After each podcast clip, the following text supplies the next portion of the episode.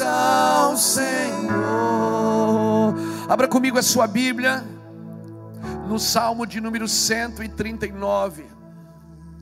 Nós estamos há alguns domingos falando sobre o Evangelho Eterno.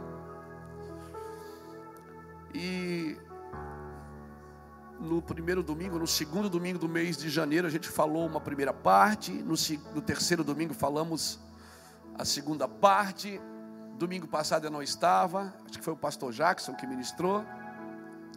Mas hoje eu queria dar uma continuada, falar um pouco mais daquilo que Deus tem colocado nos nossos corações. Quando eu digo no nosso, não estou falando no meu, estou falando no seu, no seu coração. Falar da graça de Deus e dizer, irmãos, que Deus não perdeu o controle.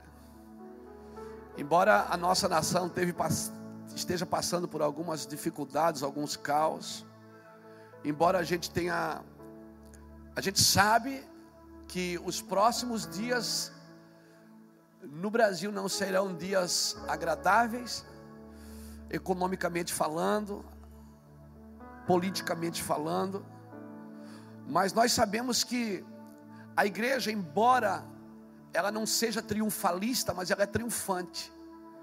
A igreja foi colocada na terra, irmãos, para dar uma resposta para o mundo. Aleluia. E, e, muitos pastores têm se juntado do Brasil. Tem uma, um, um, um avivamento aí dos sete mil. Tem um povo aí que está resguardado no Senhor. Tem um evangelho genuíno. Não vamos polarizar tudo, não vamos é, vulgarizar tudo. Tem gente, sim, que está na obra de Deus fazendo a coisa certa. Tem cristãos que não estão com a motivação errada, servindo a Deus, estão porque amam a Jesus. Tem gente sim que não está na igreja para ficar rico, porque já entende a sua posição no Senhor, entende a sua prosperidade no Cristo, no Deus vivo. Então, queridos, eu sei que nos próximos dias nós vamos ter dificuldade. Eu estava lendo aqui o texto, se você quiser, já viemos aqui em Salmo 139, mas abra comigo Jeremias. Abra comigo Jeremias capítulo 1. Eu estava meditando nesse texto essa semana. Depois nós vamos Salmo 139. Então, vamos continuar. Aleluia. Salmos, é, Jeremias capítulo 1. Deixa eu só citar para você, mas o texto que eu quero usar para embasar nossa mensagem dessa noite é o Salmo 139. Jeremias capítulo 1 e versículo versículo 13 diz assim: Veio em mim a palavra do Senhor, a segunda vez, o que é que vê, Jeremias? E eu respondi: Vejo uma panela a ferver, inclinada para o norte. Disse-me o Senhor: do norte se cobrirá o mal sobre todos os habitantes da terra. Estou convocando todas as famílias dos reinos do norte, diz o Senhor. Os seus reis virão a cada um, e cada um porá o seu trono à entrada das portas de Jerusalém. E contra todos os seus muros em redor, e contra todas as cidades de Judá. Pronunciarei contra o meu povo os meus juízos, por causa de toda a sua malícia pois me deixaram e queimaram incenso a deuses estranhos e se encurvaram diante das obras das suas mãos. Aí, no meio desse caos, Deus levanta um homem e diz assim para ele: Cinge os teus lombos, ou seja, prepara-te, fica pronto. Levanta-te e diz-lhe tudo que eu te mandar, não te espantes diante deles, ou eu te farei com que temas na sua presença. Ou seja, você não vai poder, Deus não vai fazer que eles temam na sua presença, é você que, que não vai temer. Aleluia, você não pode afrouxar, amém? Os próximos dias, o Evangelho não é para frouxo, não, irmão. Os próximos dias do Evangelho não é para frouxo, não. É para quem carrega uma mensagem, um encargo no Senhor. Não é para justiceiro também. Amém? Não é para justiceiro que vai carregar 2,38 e achar que vai resolver a questão do mundo, não. Amém? Mas o evangelho é dos próximos dias tem que ser pregado genuinamente. E olha o que ele diz aqui: Cinge os teus lombos, levanta-te e diz: e tudo que eu te mandar, não te espantes diante deles, ou eu farei com que temas na sua presença. Eu te pus hoje por cidade fortificada e por coluna de ferro e por muros de bronze. Contra Contra quem? Contra toda a terra. Contra quem mais? Reis de Judá, contra os príncipes, contra os seus sacerdotes e contra todo o povo. Meu Deus, profeta é contra tudo, meu Deus. Foi essa que Deus falou conosco essa semana. Ele disse: Meu filho, nos próximos dias os pregadores serão contra tudo que está sendo pregado. É contra tudo. É o evangelho do contra. Não se assuste. Porque nos últimos dias Deus está levantando pessoas que vão caminhar numa contramão, amém? Numa contramão. Você vai nadar contra a maré. Você já nadou contra a maré? Você já pegou um repuxo na praia que te jogou lá fora e você tentou chegar na areia? Não chega, tem que nadar para fora. Então nada para fora e não vai dar pé. Amém? Nos próximos dias você não vai dar pé. Aleluia!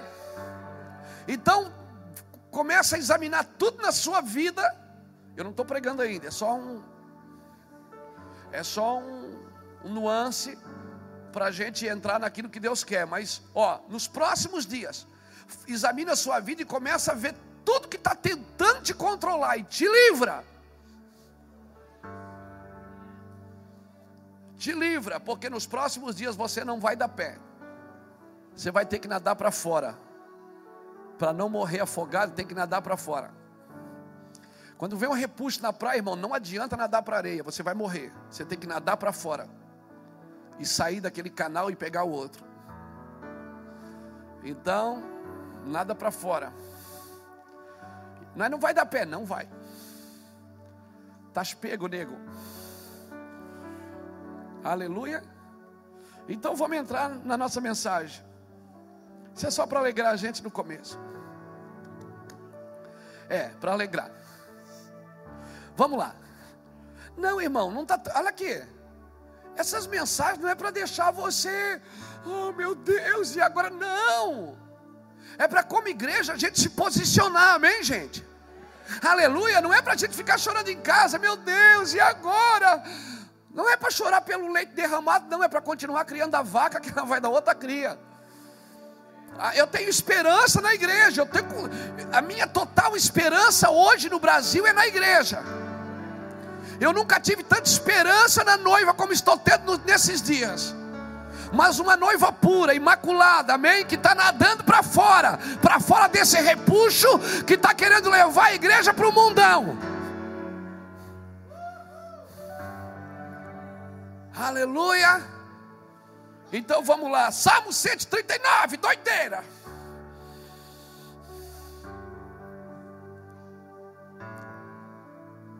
Vamos continuar a nossa mensagem.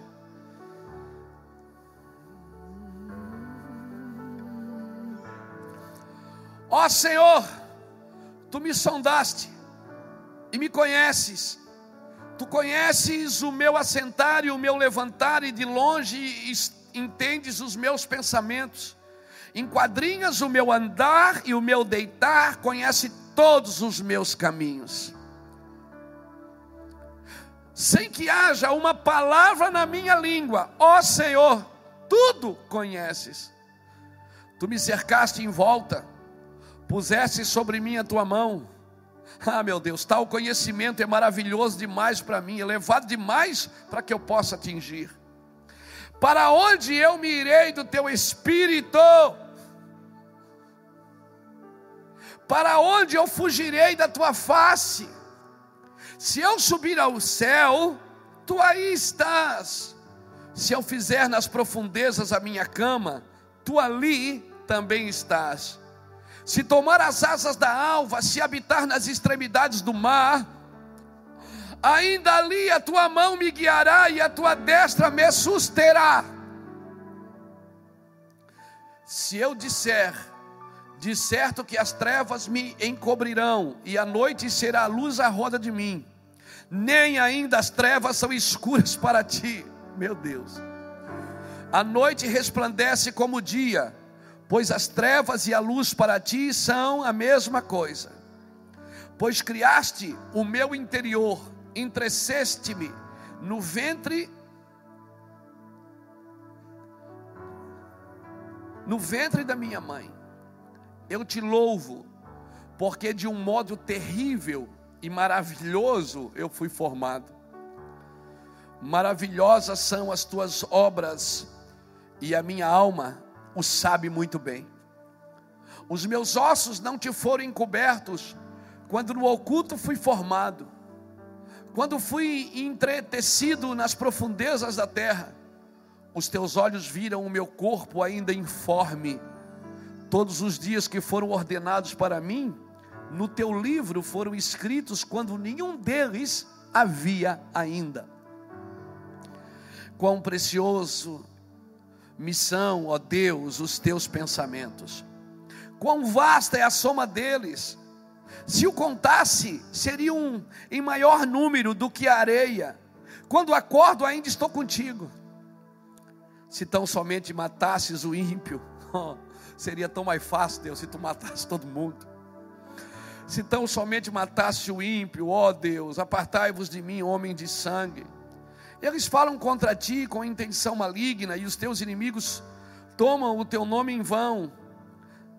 Não odeio eu, ó Senhor, e abomino aqueles que se levantam contra ti. Não odeio eu, ó Senhor, e não abomino aqueles que se levantam contra ti. Odeio-os com ódio completo, tenho-os por inimigo. Sonda-me, ó Deus, e conhece o meu coração. Prova-me e conhece os meus pensamentos. Vê se há em mim algum caminho mau e guia-me pelo caminho eterno. Diga, pra, diga comigo, caminho eterno. Existe um caminho eterno. Exi, não, isso você não precisa repetir, não. Existe um caminho eterno, amém, irmãos? Não é um caminho de momento, é um caminho de eternidade. O que Deus colocou em você, irmão, não vai te deixar. Você não vai conseguir se libertar de Jesus. Você que já provou de Jesus, você não vai conseguir se libertar de Jesus. Aleluia. Alguém perguntou para mim, pastor, salvação a gente perde? O que é que o senhor acha? Perde a salvação? Irmão, entendendo graça, eu acredito que você não perde, eu acredito que você põe fora. Porque uma coisa é você perder um dinheiro, você não sabe onde perdeu. Outra coisa é você tirar ele do bolso e jogar fora, e dizer: Eu não quero, e você está jogando fora. Então, salvação, como não, como não foi você que fez nada para conquistar, foi Deus, você só tem que querê-lo. Você também não pode perder, porque não foi você que conquistou. Mas você pode ignorar, você pode é, rejeitar, isso você pode. Então, querido, pastor, mas eu fiz algumas coisas, será que eu perdi a salvação? Só o medo que você tem de não perder a salvação indica que você não perdeu. É como a blasfêmia com o Espírito Santo. Tem gente que diz assim, pastor, eu acho que eu blasfemei com o Espírito Santo. Esse dia eu atendi um homem desesperado, que ele tinha blasfemado contra o Espírito Santo. Ele estava no desespero, dentro da minha sala, e orando e chorando. Dizia, pastor, e agora, cara, o que, é que eu faço? Eu disse, calma, você não blasfemou, blasfemei. Eu digo, não. Porque se você blasfemasse, você não estava aqui querendo consertar. Porque a blasfêmia com o Espírito Santo não tem arrependimento. Quando você se arrepende, é porque você não perdeu. O arrependimento é o sinalizador que você não perdeu. Quando você se arrepende e volta. E quando é que eu me arrependo? Quando eu volto. Quando eu resolvo não fazer de novo. O arrependimento é um sinalizador que você não perdeu, querido. Agora você pode jogar fora. E quando você joga fora, você diz: Eu não quero mais. E não tem mais arrependimento naquele lugar. Irmão, o que Deus colocou em você Nós estamos falando já há alguns dias sobre isso. O Evangelho eterno, a visão de Deus colocada na vida do homem. Deus não improvisa com você, querido. Olha aqui. Deus não improvisa com você. Deus não tem o plano B, nós já falamos sobre isso. Eclesiastes capítulo 3, versículo 12. Versículo 12 em diante, o que é, o que é já foi, o que será já foi também, e Deus pedirá conta do que passou. Há um tempo para todo propósito debaixo do céu. Lembra disso? Ele colocou a eternidade no coração do homem. Lembra disso? Nós já falamos sobre isso. Isaías 46, 10 em diante, também diz que ele faz o fim desde o começo. Então Deus não está preparando, o fim de Deus está pronto. Agora o seu fim pode não ser o fim que Deus preparou, entendeu? Existe um fim preparado por Deus. Agora, o seu fim pode não ser aquele que Deus preparou. Você pode escolher a sua vida e viver do jeito que você quiser. Então, você é que faz a sua escatologia. A sua escatologia é você que define. Ou você vive o que Deus tem para você. Aleluia. Aleluia. Então, o problema é que nós estamos desfocados, nós vamos para a igreja para ser abençoado por Deus, quando nós deveríamos largar a nossa vida para viver a vida que Deus tem para nós. Quando eu aceitei Jesus, eu aceitei Jesus com a minha vida, aleluia. Agora, irmãos, eu não venho para a igreja para ser abençoado, eu venho para largar a minha vida e viver a vida que Deus tem para mim. Por isso que eu não posso ir na igreja, esse pastor ora por mim para Deus me abençoar, eu não posso te abençoar. Eu tenho que orar para que você perca a sua vida e se posicione no Senhor, amém? Não importa o número de vezes que você esqueceu e se afastou dele, querido. Não importa. Você não vai se libertar de Jesus. A visão ela nunca deixa você. É um sonho que não desaparece, é uma paixão que não acaba nunca. Você pode ignorar e dizer: Não, agora eu quero viver o pecado. Você vai lá viver o pecado, se lambuza todo, mas não tem jeito, o negócio está ali dentro. Porque quando Deus vem, Ele não vem sobre você, Ele vem em você, Ele te pega por dentro. Não adianta, você pode falar, criticar e vou sair da igreja, eu não quero mais, pastor nenhum presta e Aleluia. E não interessa, eu não quero mais essa vida, mas não adianta. Lá um dia você está passando na rua, ouve uma música, como é precioso, irmão. Ah, você já lembra do irmão, aquele que te, te fez mal, você já lembra dele, dá vontade de ir na casa dele pedir perdão. Obrigado pelo seu amém. Por que, pastor, que eu sou ruim e ao mesmo tempo eu quero ser bom? Porque há uma luta no seu interior, querido. Deus te fez bom. A sua origem é boa, Ele te elegeu nele antes da fundação do mundo. A Bíblia diz em Efésios 1,4, em Salmo 139, verso 16, que nós lemos, diz que Ele escreveu no seu livro todos os seus dias, sem que nenhum dos seus dias existisse. Meu Deus, Deus escreveu um livro sobre você e você nem viveu ainda. Deus fez uma biografia sua. Então o que é que eu faço, pastor? Quando você acordar de manhã, vai para orar. Vai orar, mas oração não é para encher Deus de conselho. Oração não é para você aconselhar Deus, é Deus. Eu acho que você não está entendendo. Deus, eu não sei o que aconteceu, mas o Senhor não está entendendo o que eu quero. Senhor, aquilo é meu, Deus. O Senhor tem que me dar, irmão. Quem diz é meu é as crianças, não são os adultos. Não ore como uma criança que não sabe o que quer. Oração não é para você dar conselho para Deus, como se Deus acordasse naquele dia e dissesse: Puxa, hoje Deus se perdeu, Deus desviou.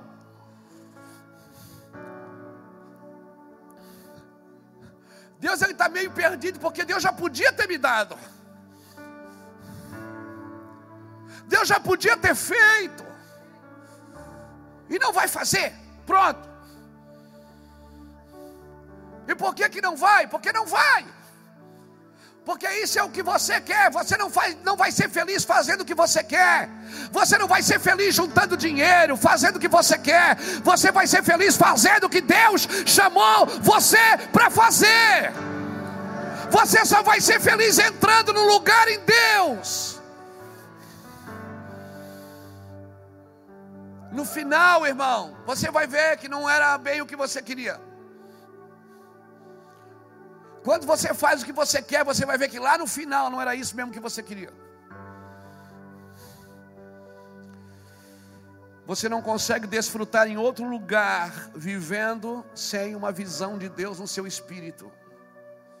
Pastor, então o que é, que é visão de Deus? A visão é o que você continua vendo, mesmo quando fecha seus olhos. Isso é uma visão de Deus. A visão está entranhada dentro de você, querido. Aleluia. Aleluia. Por isso que a gente diz: vamos fechar os nossos olhos. Não é, pra, não é religioso fechar os olhos para orar. É porque é para você ver o que Deus colocou dentro de você. Aleluia. E você que se acha muito bom, quando você olha para dentro de você, você vai ver que não é tão bom assim. E você que se acha muito mal, quando você olha para dentro de você, você vai ver que você não é tão ruim assim.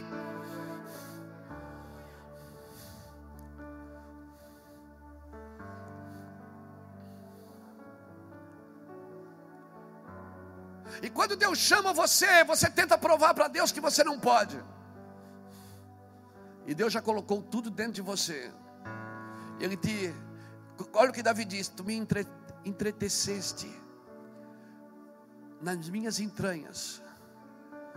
Tu me preparaste para isso. Aleluia. Tem gente, irmão, que foi talhado para uma coisa, não tem jeito. Aleluia. Você foi talhado para isso, você foi moldado por Deus para isso. Não adianta fugir, querido, você vai sofrer.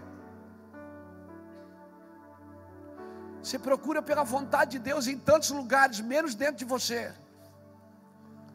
Está procurando um homem que põe a mão na sua cabeça e diga o que você tem que fazer. E Deus quer dizer isso para você todos os dias. Você está procurando uma igreja que entenda o seu chamado.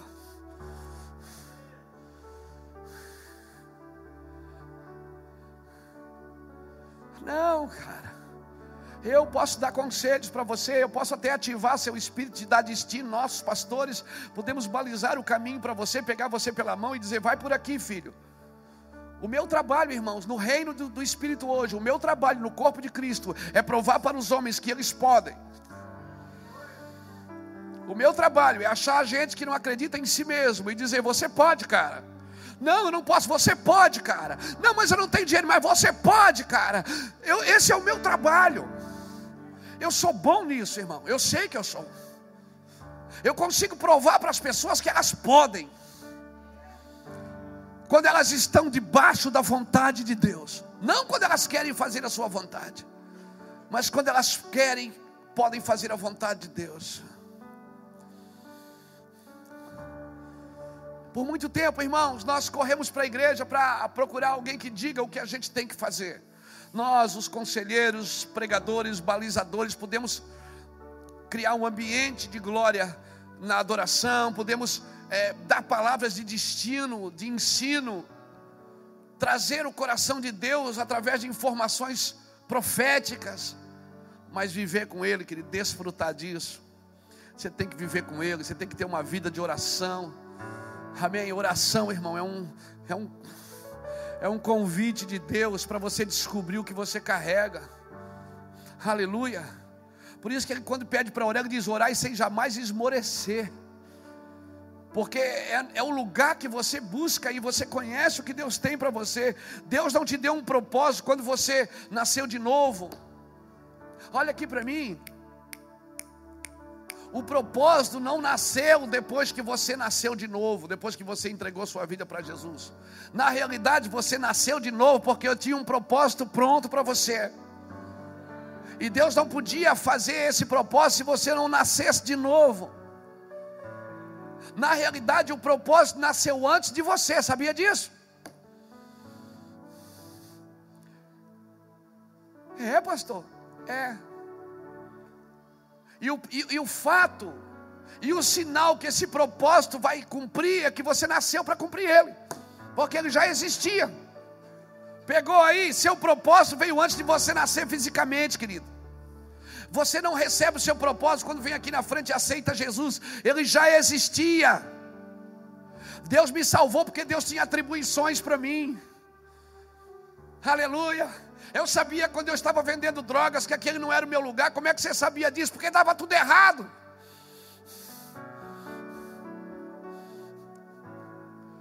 Tinha tudo para dar certo e dava tudo errado. E hoje, pastor, tem tudo para dar errado. E dá tudo certo. Aleluia! Como é que eu sei que eu estou no propósito de Deus para a minha vida? Quando eu tenho tudo para dar errado e eu dou certo.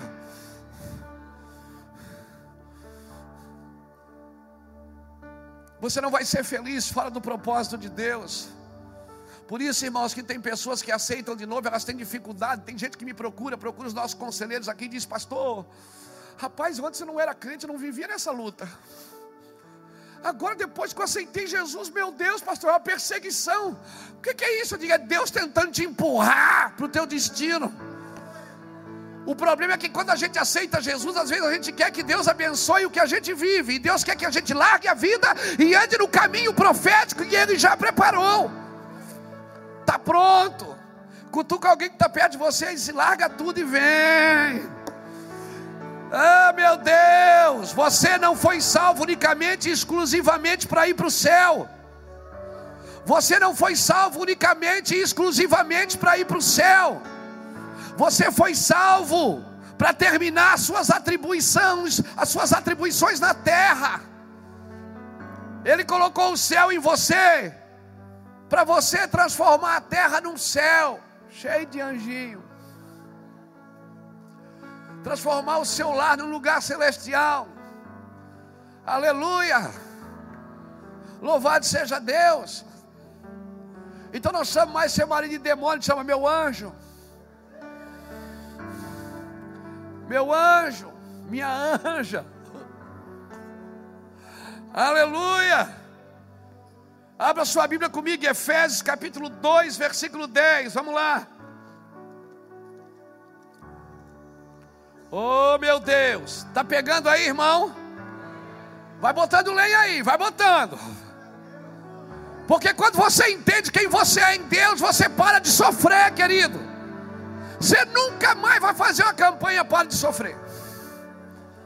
Nunca mais você vai querer ir para a igreja parar de sofrer. Você vai entender por que está passando. Amém?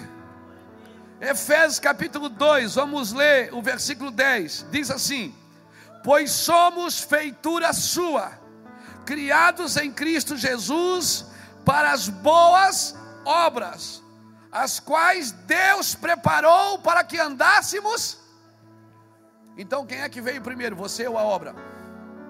A obra.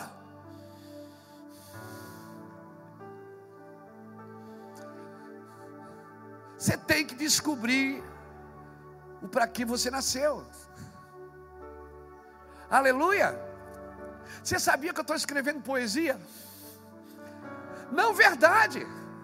Eu estava em casa dois dias. Assim, eu fechei meu olho. Não, gente, eu não sou poeta, não sou músico, não sou, eu sou um, acho que sou pregador. Mas deixa, deixa, deixa eu mostrar isso para você, porque é muito forte para mim. Por que, que é muito forte? Porque eu fechei o olho e disse assim: Deus, eu queria tanto saber fazer verso. Ele disse: Faz. Eu disse: Como é que é? Ele disse: faz. Irmão, foi, eu acho que foi o Rodolfo que falou isso aqui. Oração é uma loucura, não é? Oração é uma loucura. Você tá, fica falando ali sozinho. Não é isso. Você entra no quarto e fica ali, oh, obrigado, Senhor. Sozinho. E o pior, mais loucura ainda, é porque ele responde. E mais loucura ainda é você dizer para alguém: Deus falou comigo. E aí você fala para os céticos, ele diz: Deus fala. Não, cabeção, não fala não. Oração é uma loucura, irmão. Por isso que graça você tem que explicar de dentro para fora. Não dá para explicar de fora para dentro. Ah, mas eu tenho a minha verdade sobre Deus. Irmão, todo mundo tem uma verdade sobre Deus. Só Deus tem a verdadeira verdade sobre Ele. Por isso você precisa entrar nele. Deus não é relativo, quem é relativo é Freud. Deus não relativiza, não, querido. Ele tem uma verdade absoluta sobre ele. O problema é que você quer aprender com homens sobre Deus. Nenhum homem vai conseguir explicar sobre Deus. Você só conhece a verdade absoluta de Deus, cheirando Ele, vivendo com Ele, andando com Ele, aleluia, amando Ele. E aí não adianta. Você chega aqui na frente e diz: Cara, Deus falou comigo. Aí Deus, cara, cutuca o outro e fala assim: Porque quem fala com Ele, irmão, não é Deus está ocupado demais para ouvir a Deus. Quem fala com Ele são as pessoas. Ouve todo mundo, mas não ouve a Deus. E quando Deus fala, ainda consulta a carne para ver se é de Deus. Cara, Deus fala uma vez só e pronto. Quando Ele diz eu sou, acabou, não, ninguém mais é, é só Ele que é. O eu sou dele é absoluto.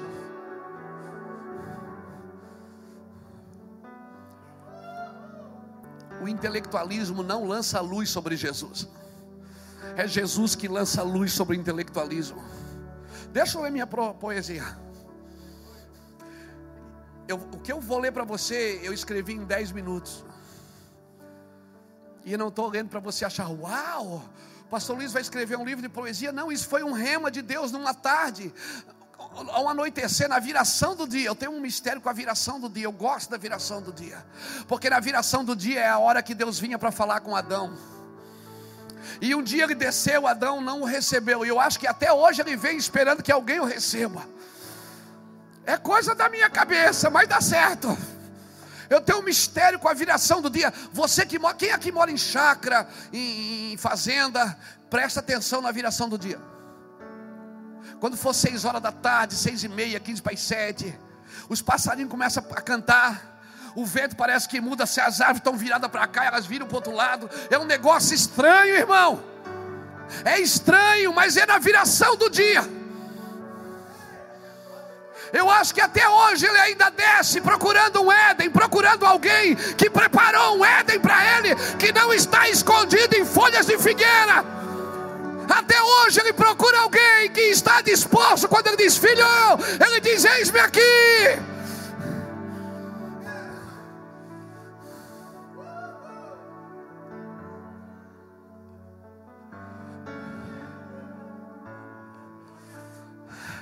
Eu vou ler. Só recebe no seu espírito. Isso aqui foi uma conversa de 10 minutos. O primeiro é gratidão, diz assim: Tu és o Senhor da minha casa, que me tirou do pecado e me colocou asas.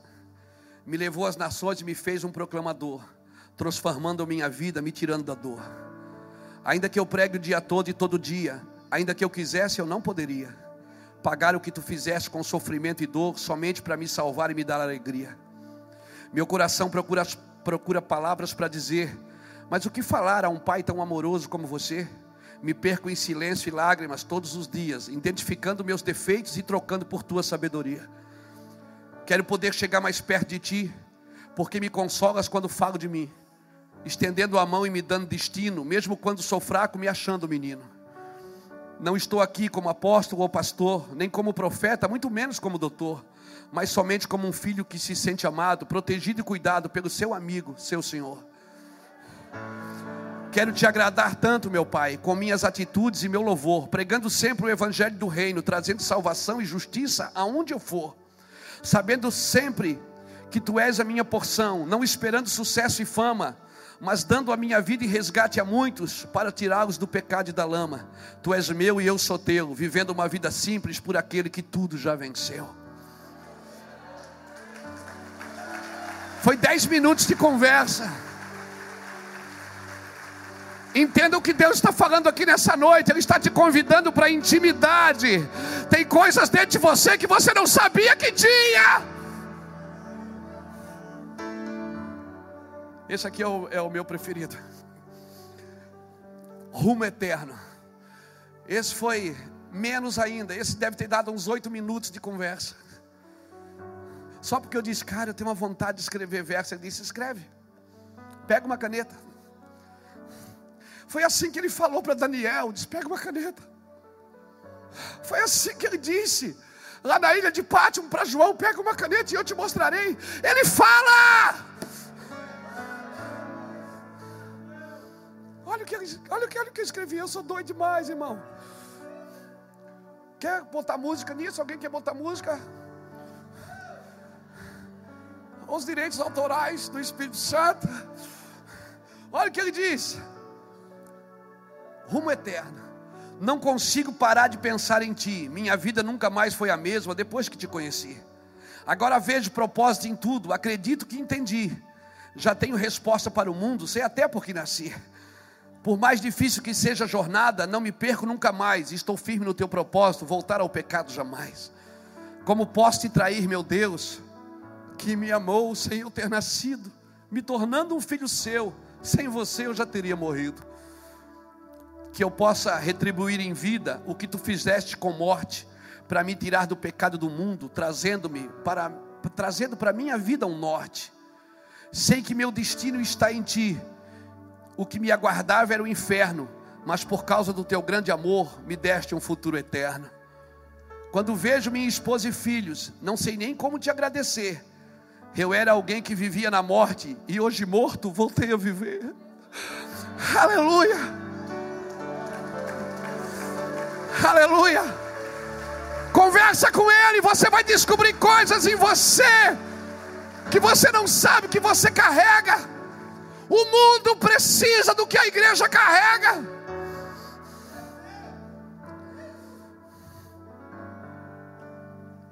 Meu Senhor, meu amigo, me sinto amado cada vez que falo contigo.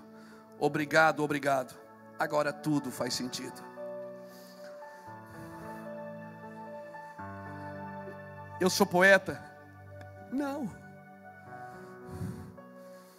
Eu sou um cara que nem sei falar português direito, irmão. Mas quando eu estou com Ele, Ele me deixa tão grande. Na presença dEle eu me sinto um gigante. Eu me sinto o cara mais amado do, do, do mundo. Eu me sinto o cara mais protegido do mundo. Sem falta de nada. Se você sente falta de alguma coisa é porque você ainda não o conhece como poderia conhecer. Tem coisas, Maquele, que tem aí dentro que ainda não veio para fora. Tem coisas, Ana, que você não viu ainda no mundo do espírito que está dentro de você. Tem coisas dentro de vocês, queridos, que vocês ainda não viram, estão atribulados pelas coisas de fora. Mas por favor, não compare este eterno peso de glória que está por vir eu sei que o Brasil está vivendo um caos, eu sei que os próximos dias serão dias difíceis, mas se você parar de olhar para fora e eu começar a olhar para dentro, você vai escrever uma nova história para essa nação, você vai escrever uma nova história para a igreja brasileira, você vai escrever uma nova história para as missões na Europa, para as missões na América, para as missões da América Latina, para as missões da Oceania e no Ocidente, no Oriente. Você vai escrever uma nova história para o seu casamento se você parar de olhar para fora e começar a olhar para dentro. Ó, oh, até rimou. Olha aí, Deus, está vendo o que você fez?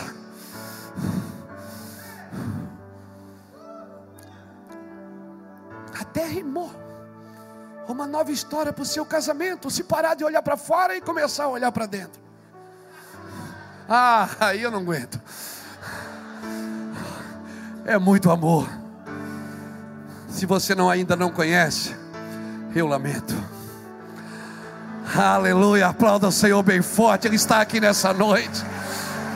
Ele está aqui nessa noite. Aleluia.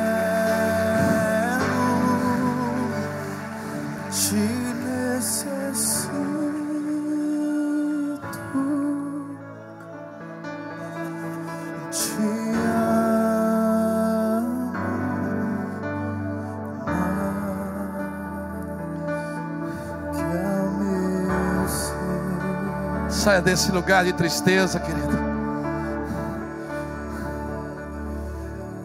Saia desse lugar de tristeza, solte a sua cadeira e venha para a mesa. Oh, meu Deus! Eu vou escrever um livro desse negócio. Deixa eu voltar a falar. Muitos procuram a vontade de Deus em muitos lugares, menos dentro de si. Você não precisa consultar ninguém para saber o que Deus colocou dentro de você.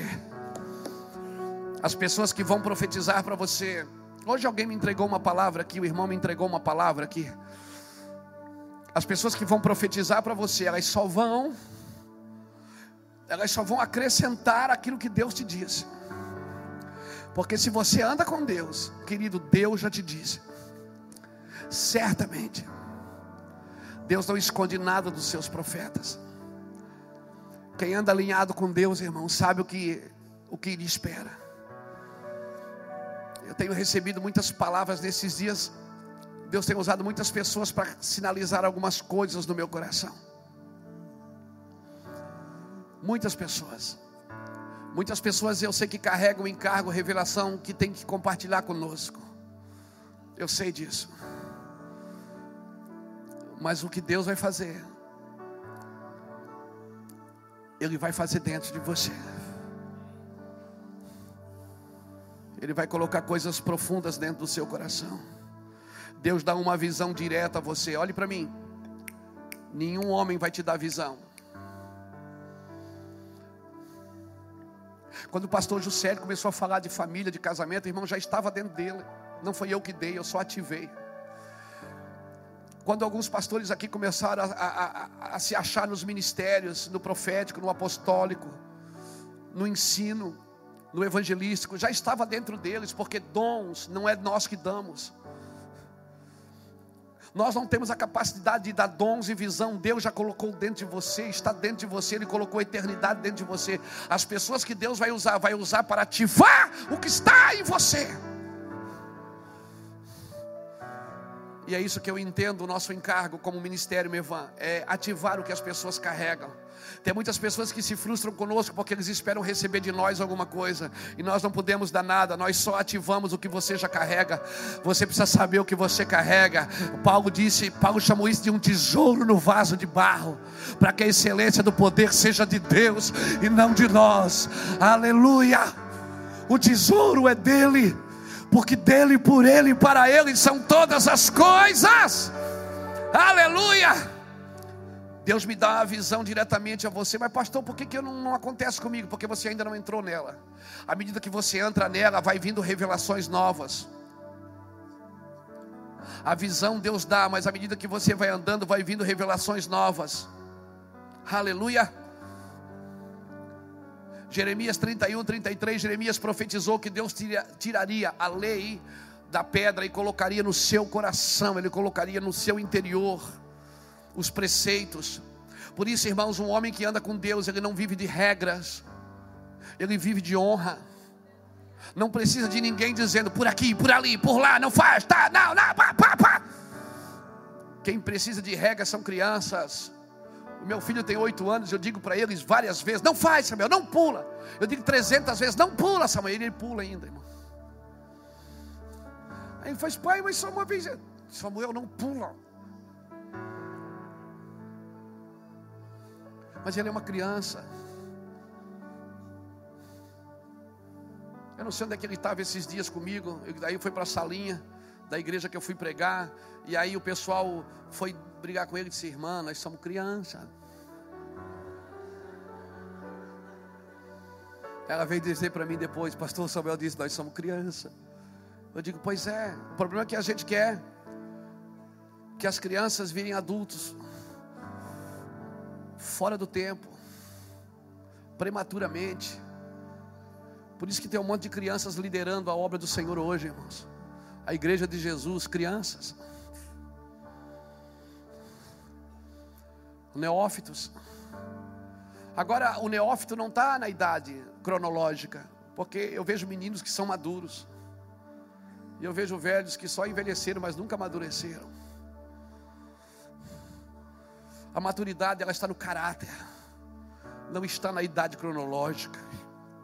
Porque um menino com 12 anos no templo, quando Maria e José perderam ele, ele já sabia o encargo do coração dele quando ele disse: Por acaso eu não estaria aqui cuidando das coisas do meu pai? Jesus, com 12 anos, já sabia que ele carregava o encargo, mesmo não sendo cheio do Espírito Santo, ele já sabia que dentro dele tinha algo diferente.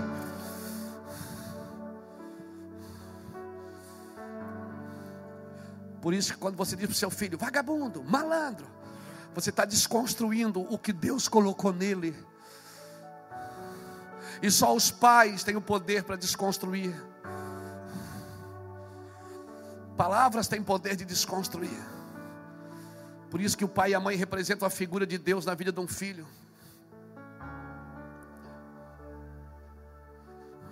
Escute bem o que eu vou dizer. Lá em Malaquias, capítulo 1, versículo 15 em diante, quando fala da infidelidade conjugal. O Senhor diz assim: ó, que ele odeia o divórcio, sabe por quê? Não é só por causa do casamento, irmãos, é por causa dos filhos. Ele diz: porque Deus busca uma descendência para si. Aí você clica ali na palavra descendência no grego, sabe o que é que está escrito? Elohim. No original está escrito Elohim. Sabe por que, que Deus odeia o divórcio? Não é só porque uma família vai, não é só porque um casal vai se separar por causa dos filhos, porque os filhos que nascem dentro de uma aliança são Elohim. E sabe o que é que significa Elohim? Deus. Por isso que os filhos são herança do Senhor, filhos que nascem dentro de uma aliança são Elohim, eles têm o DNA do céu. Entenda isso, querido. Entenda isso. Deus faz tudo perfeito e perfeitamente está, porque Ele segura tudo pelo poder das Suas mãos. O Brasil está vivendo um caos, o mundo está vivendo um caos. Pessoas se matando por causa da religião, defendendo os seus, os seus conceitos, as suas ideologias.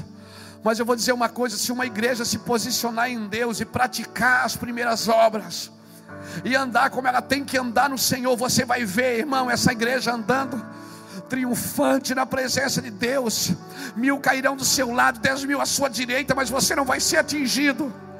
A gasolina vai subir, vai todo mundo para o caos. Todo mundo vai entrar em caos. Já, já subiu, né? Já subiu, aleluia e vai subir tudo, e, e, e, daqui a pouco você vai ver guerras políticas dentro do Brasil. Por que, pastor? O senhor está sendo profeta? Estou. Você vai ver coisas terríveis acontecendo no Brasil. Mas se você estiver no corpo de Cristo, escute bem: no corpo de Cristo, mil vão cair do seu lado, dez mil à sua direita, você não vai ser atingido. Se prepare, prepare lugares do seu lado na igreja, porque pessoas vão correr para o templo, elas vão correr para a noiva, elas vão correr para a igreja. Agora chega aqui, cara, você não pode dar paninho ungido para elas. Chega aqui, você não pode dar aguinha ungida, beijinho ungido, não. Você tem que dar destino eterno. Você tem que dar vida eterna, dizer Deus vai dar vida eterna para você, Jesus vai dar eternidade para você. Você não pode querer melhorar ela de vida.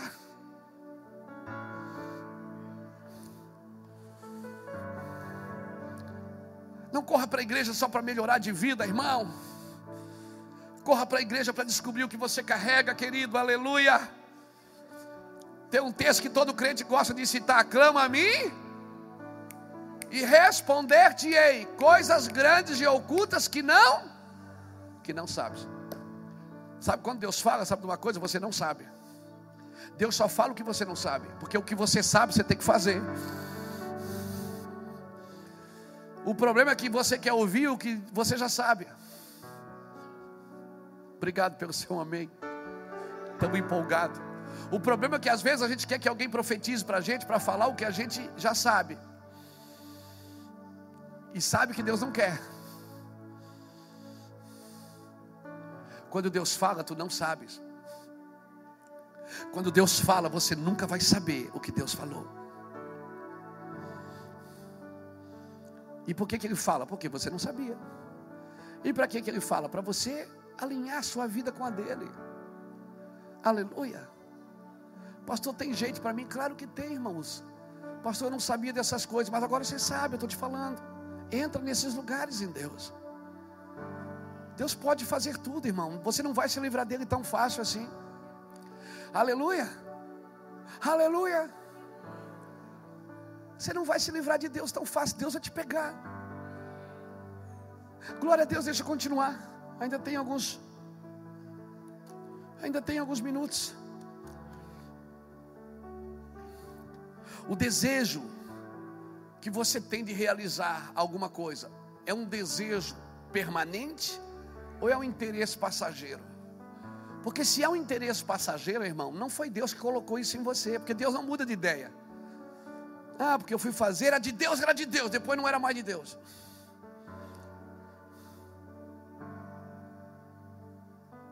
Não era de Deus, Deus falou comigo. Não foi Deus que falou, foi a sua alma. Porque o que Deus faz permanece para sempre. O problema é que a gente não tem vergonha de reconhecer que foi. A gente tem vergonha de reconhecer que, que pisou na bola. Era para dizer assim, não, irmão, ó, perdão, errei. Eu acho que Deus falou comigo e não era. Eu estava com tanta vontade de fazer isso que eu fiz por minha conta e, e botei a culpa em Deus.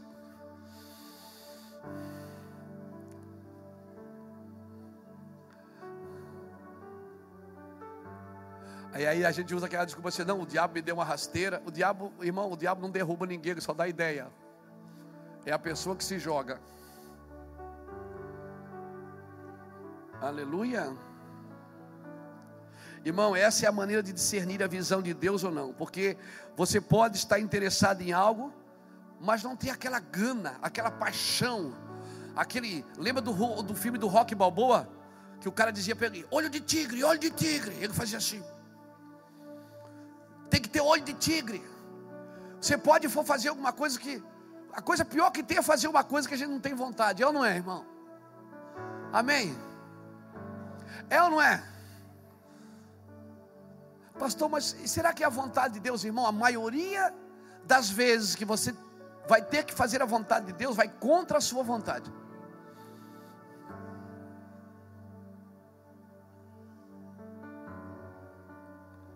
A maioria das vezes, a vontade de Deus vai contra a sua, porque a sua vontade você nunca perde. Na sua vontade você não faz nada para perder. Na sua vontade você é campeão dos campeões. Na sua vontade você já ganhou antes de jogar. Na sua vontade não tem dano, não tem lesão É como assistir um filme que você já viu, você já sabe tudo que vai acontecer.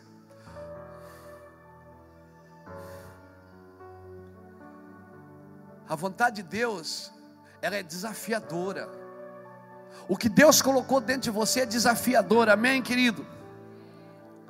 Então, essa visão pode ser de Deus que você viu, mas não é para você.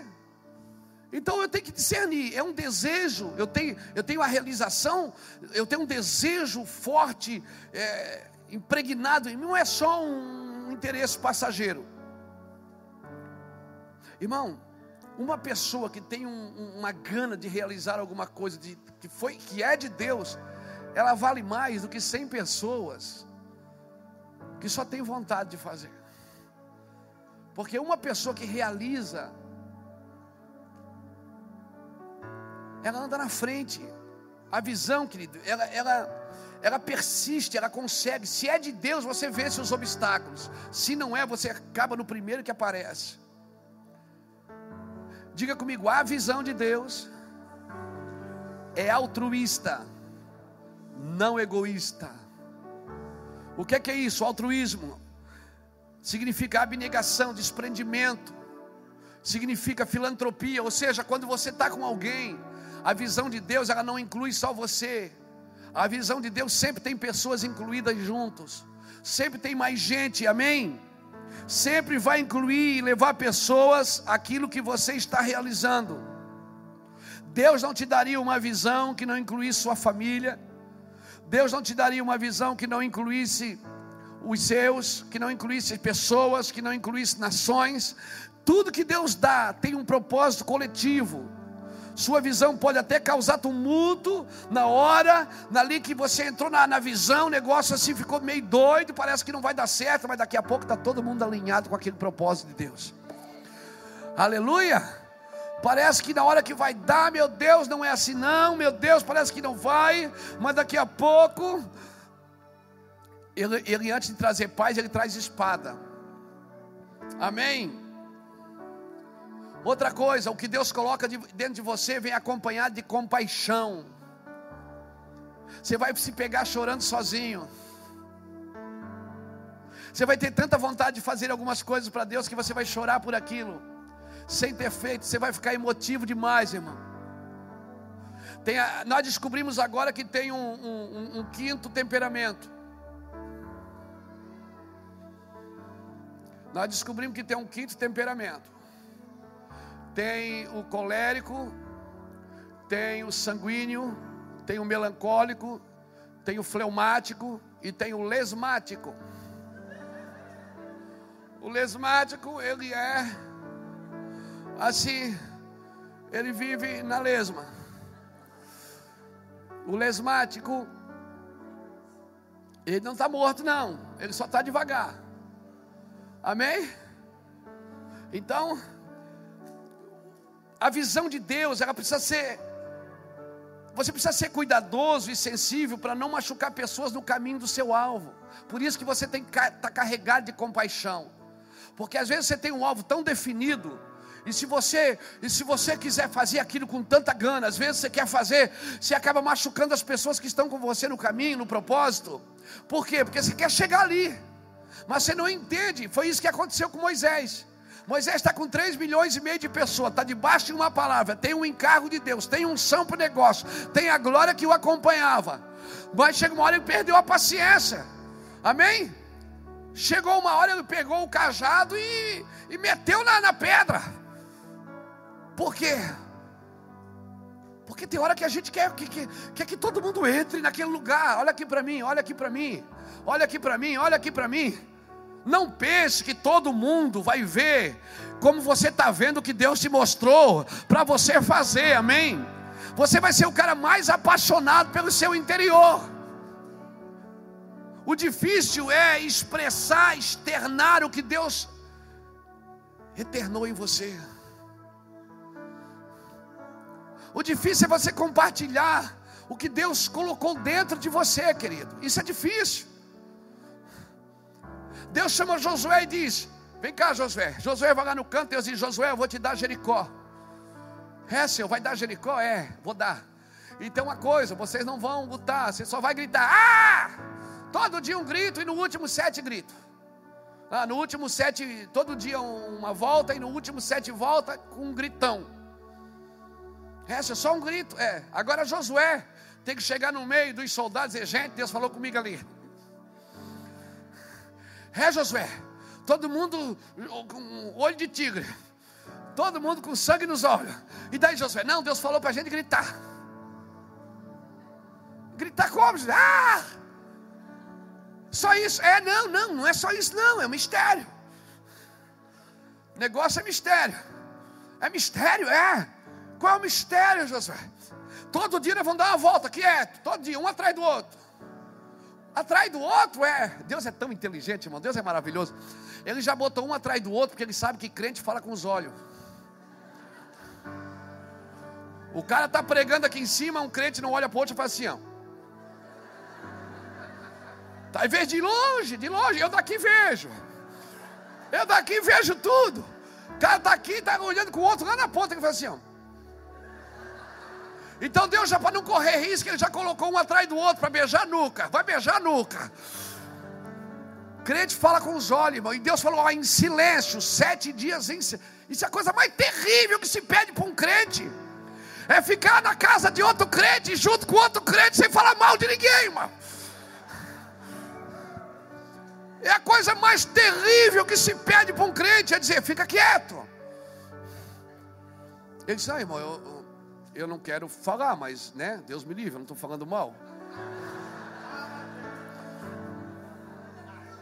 Eu não estou falando mal, Deus me livre, eu nem gosto de tocar nesse assunto.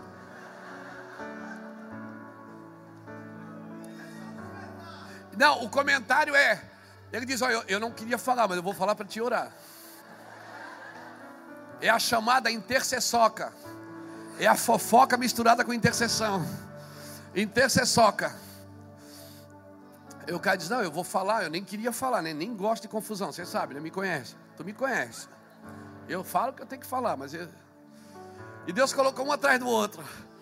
Sete dias em silêncio. Os caras em cima do mundo dizendo: Ah, que esse povo é doido. É assim mesmo que Deus quer que todo mundo pense a seu respeito. Que você é desequilibrado, que você é doido, que você a qualquer momento pode surtar. É assim mesmo que o mundo tem que pensar. O mundo se alegra e vós ficareis tristes, mas a vossa tristeza se converterá em alegria. Aleluia, as coisas loucas de Deus as coisas loucas são loucura para o mundo, a sabedoria de Deus é loucura para o mundo. Por isso que não foi muito sábio, nem muitos inquiridores desse século que ele chamou, mas ele levantou as coisas loucas do mundo para confundir as sábias, levantou aquelas que não são para confundir as que são. Ele faz do jeito dele, é assim que sempre vai ser, e nenhuma teologia vai mudar isso, irmão.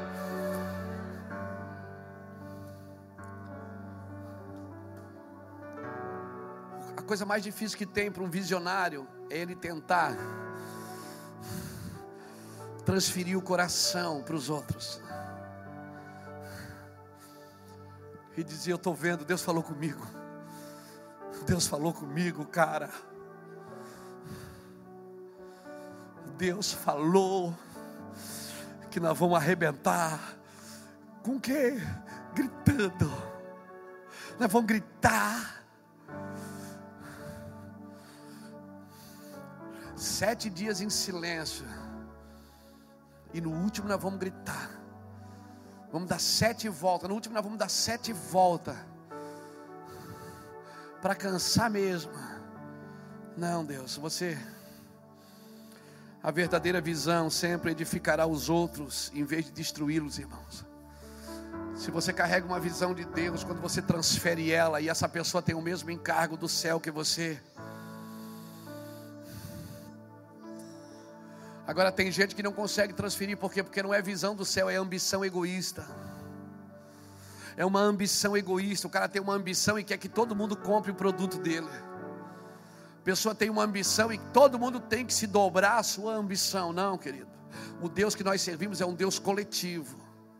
Tudo que você for fazer em Deus, você vai ter que incluir outras pessoas. Tudo. Não é só você que vai ganhar e também não é será só você que perderá. Você vai ganhar e vai perder. Ou todos ganhamos ou todos perdemos. Amém. Vamos lá. A visão não constrói o seu reino, mas o reino de Deus. Para Deus não é o importante. O importante para Deus não é o que você faz, mas por que você faz. Irmãos, quando nós falamos aqui de, de prosperidade, de, de, dinheiro, nós não estamos dizendo que, é, que, que o dinheiro é do diabo. O amor ao dinheiro é que é, que é de Satanás. O dinheiro ele precisa ser visto como recurso que Deus deu para cumprimento daquilo que Deus colocou dentro de você. O dinheiro que Deus te dá aqui fora é para cumprir os propósitos que Ele colocou aqui dentro. Por isso, o que está de fora, olha aqui para mim. O que está de fora sempre tem que servir o que está aqui dentro. O que está aqui fora tem que servir o que você carrega aqui dentro. Não o que está aqui dentro tem que servir aqui fora. Quando Deus coloca dinheiro nos seus bolsos, nas suas mãos, na sua empresa e você prospera, é para você cumprir. Irmãos, eu vou te falar. Agora você tem um grande problema. Eu, pastor, estou ganhando dinheiro, estou sendo abençoado. O senhor diz que eu tenho um problema? Tem, você vai ter um grande problema. Por quê? Porque você vai ter que descobrir por que, que Deus está fazendo isso com você. Pastor, mas agora eu, eu gravei um CD, minha música ficou famosa. Ai, cara, você está num grande risco, você está com um grande problema, porque agora você tem que descobrir por que, que Deus deixou você conhecido. Ele tem um propósito para isso, e o propósito é dele, não é seu. Pastor, a minha empresa não para de crescer. Ah, você está com um grande problema agora. Porque antes você é só alguém que queria ganhar alguns trocados, viver bem, comer McDonald's, ir na praia no domingo. Amém? E na igreja também, e dar o dízimo, mas agora Deus está te prosperando, o negócio arrebentou, soltou tudo, quebrou as barreiras, e agora, pastor? Agora você tem que se realinhar e saber o porquê que Deus está fazendo isso. Pedro não afundou quando não pescou, ele começou a afundar quando o barco estava cheio de peixe. O sucesso pode te afundar mais do que, do que o fracasso. Você está bem? Está prosperando? Deus está te usando, está te levando. Então, peraí, para tudo, vai buscar Ele, vai descobrir por que, que Ele está fazendo isso. Aleluia. Por quê? Porque ele tem um propósito, e isso vai incluir mais gente, vai incluir mais recursos, vai incluir mais nações, vai incluir mais pessoas, vai incluir mais sofrimento, vai incluir mais perseguição, vai incluir mais dificuldade, vai incluir, vai incluir mais solidão. Mas pastor, se tem mais pessoas, tem mais solidão? É, tem mais solidão. Jesus carregava a cruz na via sacra, mas só ele entendia o que ele estava fazendo ali. Quem, quem agredia não sabia o que estava fazendo, e quem chorava de pena também não sabia o que estava acontecendo. Você pode estar no meio de uma multidão e só você saber o que está acontecendo, o porquê que você está fazendo isso, o porquê que você está vivendo isso. Aleluia! Maturidade é um lugar solitário. Quanto mais maturidade Deus te der, mais sozinho você vai se sentir. Vai se sentir, não significa que você está. Vamos para frente. Olha aqui, para encerrar sobre dinheiro. O que Deus te deu é para cumprimento de um propósito, não é só para uma vida de luxo. É para o cumprimento de um propósito. Amém? Se esbordar e der para comprar algumas coisas para você, glória a Deus. Mas se você tiver que escolher, escolha sempre o propósito porque no propósito você nunca empobrecerá. Aleluia. A visão não constrói seu reino, mas o reino de Deus. Vamos para lá, para encerrar, para ir, está quase acabando, está tá quase, quase. Uma visão real de Deus, o um encargo real de Deus. Uma visão é real quando é a única coisa que te dá a verdadeira satisfação. Você sabe quando você carrega algo de Deus, quando é o único lugar que você se sente satisfeito.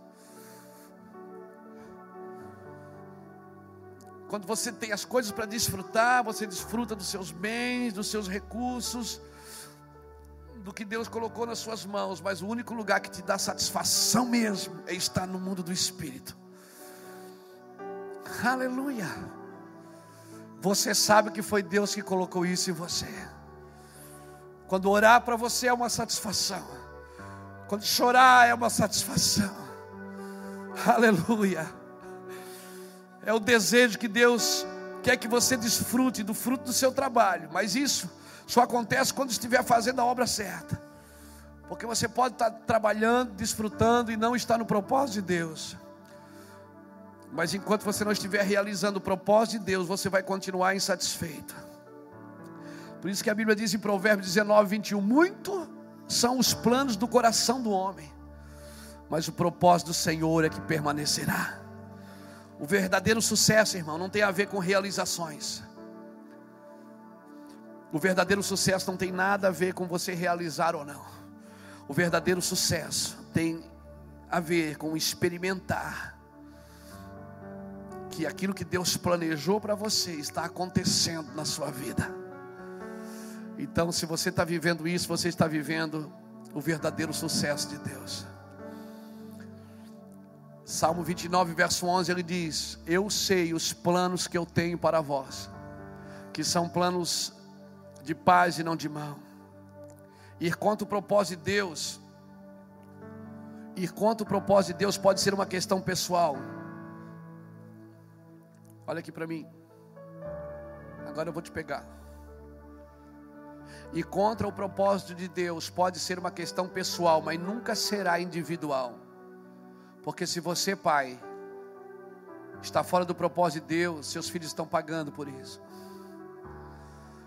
Seu lar está vivendo o caos porque você está fora do propósito de Deus. Pode ser pessoal, você pode ter escolhido, mas nunca será individual. Toda casa vai sofrer porque você está fora do propósito de Deus. Isso serve para os pais. pais desviados, filhos frustrados. Quando você decide não por Jesus, O problema é que quando você vai contra o propósito de Deus na sua vida, não trará prejuízo só para você, mas para quem está com você. Lembra de Jonas? Quem lembra de Jonas? Jonas entrou no barco errado, o que, é que aconteceu?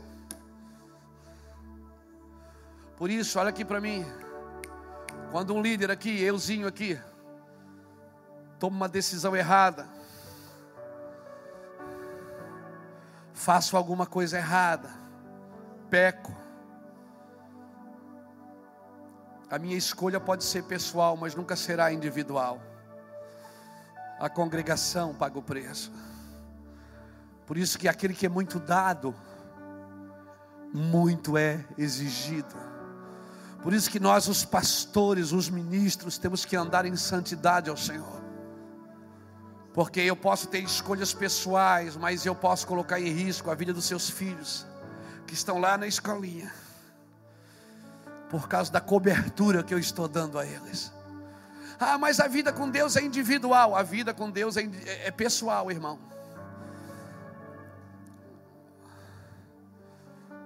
Um homem, um homem só pode produzir uma guerra. Você viu Hitler o que ele fez? Um homem só pode produzir o caos no coração e na mente das pessoas.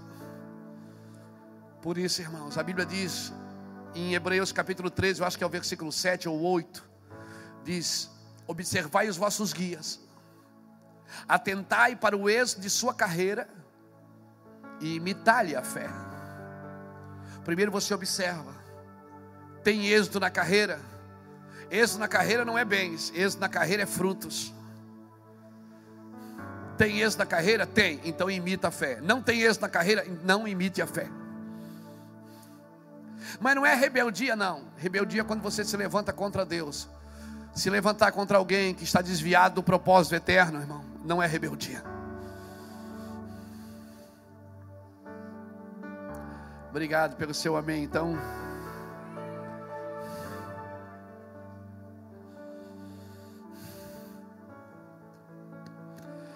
Se você está onde não deveria estar, ou se não está onde deveria estar, pode trazer grande prejuízo por sua desobediência.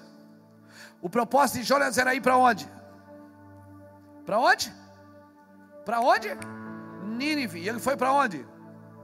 Para Tarsis. Você tem que entender que esse propósito era antes dele nascer. Pegou? Esse propósito já existia antes dele nascer. Não é assim que nós aprendemos? porque ele fez, nós andamos em todas as boas obras, nós andamos nela, ela já está pronta. Nós temos que fazer porque ela já está pronta. Esse propósito existia antes dele, dele nascer. Se você subir em qualquer outro navio que não é o seu, você vai colocar em risco todo mundo que está com você. Quando Jonas reconheceu, o que, é que ele disse para o grupo? Me joga na água. Tem alguém aqui nessa noite que precisa ser jogado na água? Para quem está com você não correr mais riscos? Tem alguém aqui nessa noite que precisa ser jogado na água? Para quem está com você não correr mais riscos? Porque as suas decisões definirão até onde você vai e quem está com você irá também. Quando você desonra a Deus, você vai perder de vista seu propósito. Vamos, vamos continuar. Nós fomos salvos para cumprir uma visão, um propósito, já está pronto. Deus te comprometeu tanto com o propósito da sua vida que providenciou a salvação para Jesus te tirar de uma vida sem destino e te trazer para uma vida pronta. Uma vida pronta que já está pronta. Deus não perderia você depois que você nasceu, por isso que ele providenciou a salvação do seu braço ele susteve salvação. Ele providenciou a salvação porque você teria que cumprir o seu propósito.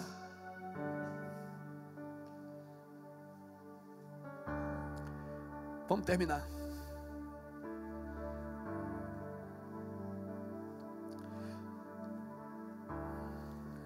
Pastor, mas eu tenho uma visão pessoal.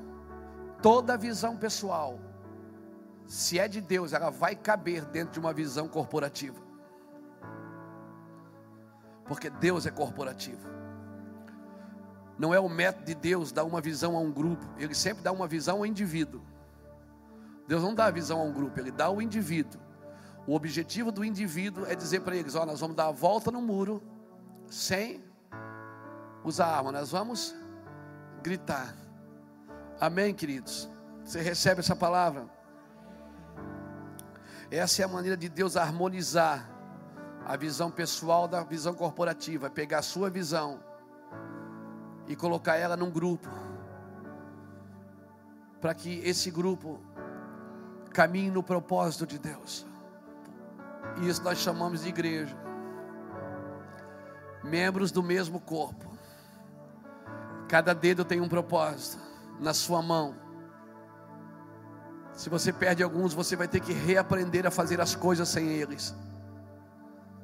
Cada dedo tem um propósito nos seus pés. Deus não fez nada errado.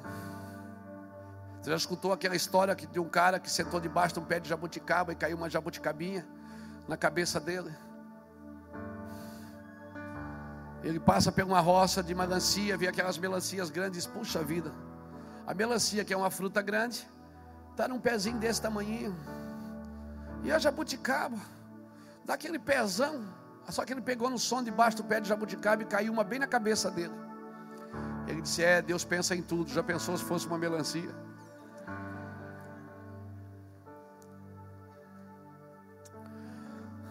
Tudo tem um propósito, irmão. Você precisa descobrir ele.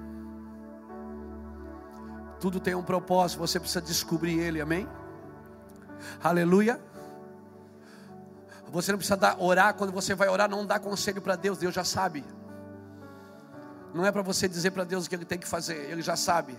É para você dizer, Deus, o que é que eu tenho que fazer? Me diz coisas grandes e ocultas que eu ainda não sei, Deus. Coisas que eu ainda não sei, eu quero saber, Deus. Eu preciso saber porque eu quero me alinhar com o teu propósito. Eu não quero ficar, eu não quero ficar de fora disso, Deus. Eu quero entrar nesse propósito. Aleluia. Agora Deus é lindo. Moisés foi o cara que foi chamado por Deus para tirar um povo de uma escravidão. Quando ele está dirigindo esse povo, Deus manda o sogro dele lá visitar ele, para facilitar o trabalho dele e dar uma visão para ele, não, dar um, uma ideia para ele. Ou seja, você tem uma visão, agora deixa eu te dar uma ideia. Olha aqui para mim. O meu trabalho aqui não é te dar uma visão, é te dar uma ideia, para que você use bem a sua visão. Você já tem uma visão, Moisés. Aí Jetro foi lá e disse: Moisés, você já tem uma visão, e a tua visão é boa, foi Deus que deu, mas deixa eu te dar uma ideia. Por que, que você não fica só com as coisas mais difíceis e separa 70 homens para ajudar no aconselhamento? Moisés disse: É verdade, eu não tinha pensado nisso. Por quê? Porque você nunca vai trabalhar numa visão sozinha. Porque o dia que você trabalhar numa visão sozinha, não foi Deus que te deu. Aleluia. Aleluia. Pastor, mas eu me sinto só. Caso? Não, não casa não. Não casa porque você se sente só. Ah, mas a Bíblia diz que não é bom que o homem viva só. Essa palavra não é só para casamento. Aprende isso com o pastor Juscelio. Porque tem gente sozinha, tem gente solteira que não se sente só, e tem gente casada que está só. E como é que eu faço para não me sentir só? Só tem um jeito, é, é morrendo. Ele disse: se o grande trigo cair na terra e não morrer, ele fica só. Mas se ele morrer, ele dá. Não casa para você sair da solidão. Adão não casou porque ele estava sozinho, porque ele se sentiu sozinho. Por isso que quando Deus falou, ele disse: Foi a mulher que tu me deste, eu estava bem.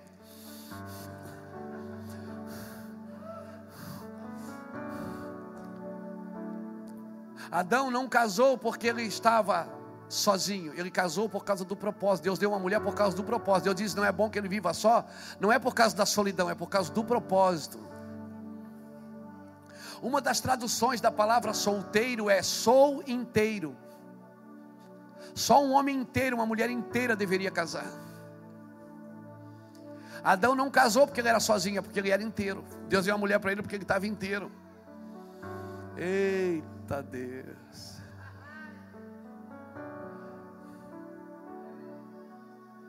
Não case por causa da carne, case por causa do propósito. A carne não tem propósito. Aleluia. O propósito ele colocou no teu interior, nas tuas entranhas. Ele colocou no seu interior. Então, quer saber de uma coisa? Não adianta você fugir de Jesus, você não vai conseguir. E nem adianta se esconder aqui também. Deus já te viu. Para onde me irei do teu espírito? Se eu ir para o levanto, lá estás. Se eu ir na balada, tu lá estás também. Deus vai na balada? Ah, se você estiver lá, Ele vai. Por quê? Cara, não vai perder você para o diabo, não. Se eu for para a prostituição, Senhor, nem as trevas são escuras para ti. Você se mete no meio do buraco das trevas, ele vai lá, porque nem as trevas são escuras para ele. Por isso Deus te achou, você está aqui nessa noite. E se você quiser aceitar Jesus agora, sai do seu lugar e venha correndo aqui para frente, porque Deus te viu hoje. Você não pode viver sem o propósito dele na sua vida.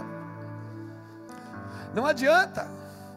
Você, você não pode se esconder de Deus. Ele vai te achar, ele vai te pegar, ele vai te encontrar. Para onde mirei do teu espírito? Não se esconda dele, se esconda nele.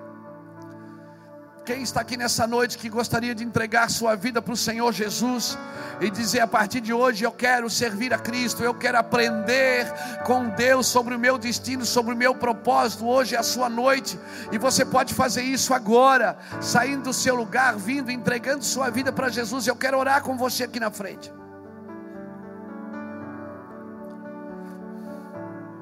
Mas assim, pastor, na frente de todo mundo, é.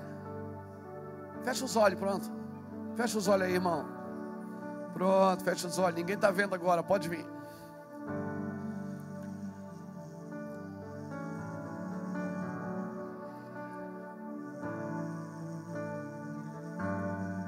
Você que está aqui nessa noite e ainda não entregou sua vida para Cristo, hoje é a sua noite. Deus preparou essa noite para que você ouvisse Ele. Que você entendesse o propósito de Deus para sua casa e para sua vida. Então eu quero convidar você, sai do seu lugar e me deixa orar com você agora. Isso é um caso realmente de vida ou de morte. Porque a sua vida é importante para o Senhor.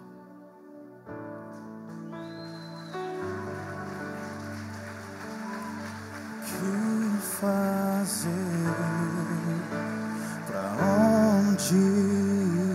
disse só tu tens. Aleluia. As palavras de vida eterna. Com dois avalistas também. Né? Com dois segurança até eu vim, irmão. Aleluia. Sejam bem-vindos. Sejam bem-vindos. Só tu tens as palavras de vida eterna. Não adianta fugir não, mano.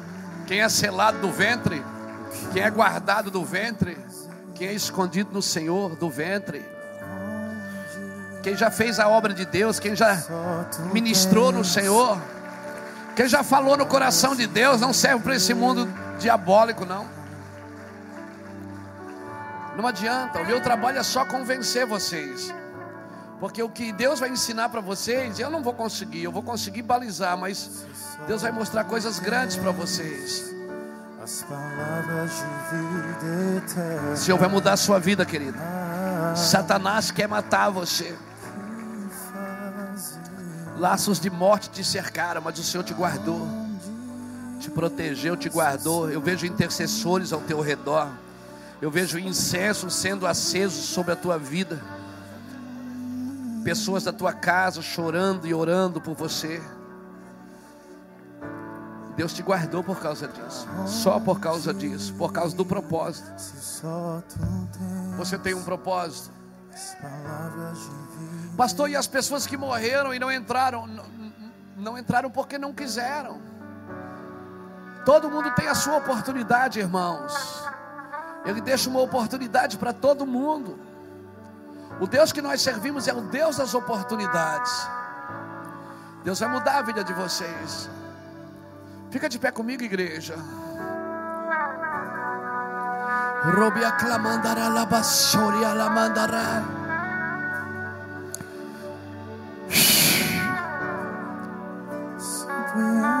Glória a Deus!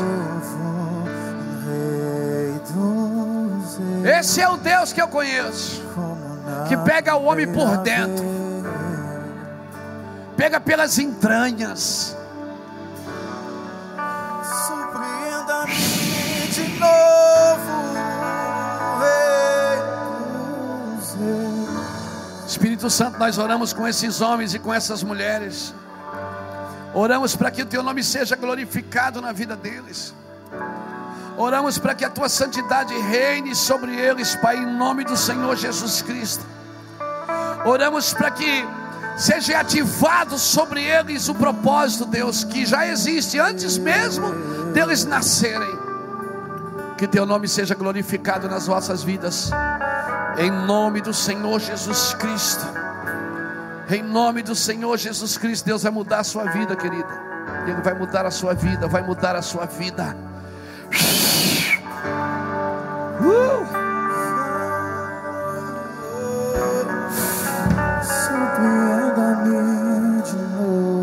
Chore com Deus, fale com Deus. Glória ao nome de Jesus. Vocês que estão aceitando Jesus aqui, olha aqui para mim. Pastor Marlon. Pastor Marlon vai dar um presente para vocês aqui naquela sala. Sigam ele aqui. Ele só vai dar um presente para vocês. Algo que vai ser bênção para as vossas vidas. Sai do seu lugar, me deixa orar com você aqui na frente, me deixa terminar.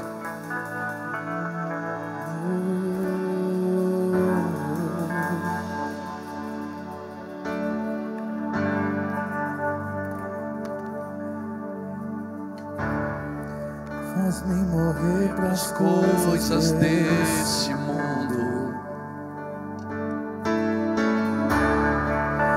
Faz-me esquecer das coisas que me afastam de você.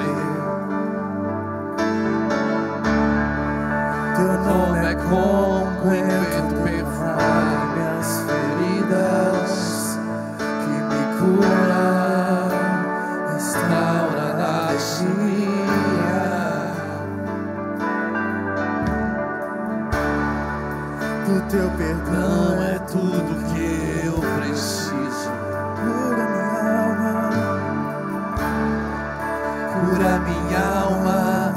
restaura o meu sorriso. E quando tu chega